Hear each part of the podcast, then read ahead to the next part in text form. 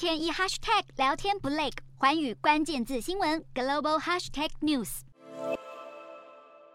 东南欧国家克罗埃西亚与邻国斯洛维尼亚边境地区车潮拥塞，克国民众入境邻国前必须停车、释出证件、接受一连串繁琐的边境检查。不过，从明年开始，入境程序和等待时间都会缩减许多，因为克罗埃西亚在当地时间八日正式获准加入欧洲最大自由旅行区域——申根区。申根区成员国内政部长八日聚首布鲁塞尔欧盟总部，展开东欧国入申根谈判以及讨论欧盟边境管制问题。最后，在经历一场漫长紧绷的会议后，克罗埃西亚顺利成为申根区第二十七个成员国，将从二零二三年一月一日起正式生效。不过，并不是每一个欧洲国都对本次会议结果感到开心，因为与克罗埃西亚一同提出加入申根区申请的东欧罗马尼亚与保加利亚两国都被奥地利代表带头打了回票，原因是两国的非法移民问题太过猖獗。申根区不只是欧洲最重要，更是全球最大的自由旅行区，被视为凝聚欧洲各国的重要成就之一。加入申根区对成员国经贸与旅游带来更多的方便。不过，一家欢乐几家愁，欧盟这一次会议结果正。证实并不是所有国家都能享受这样的福利。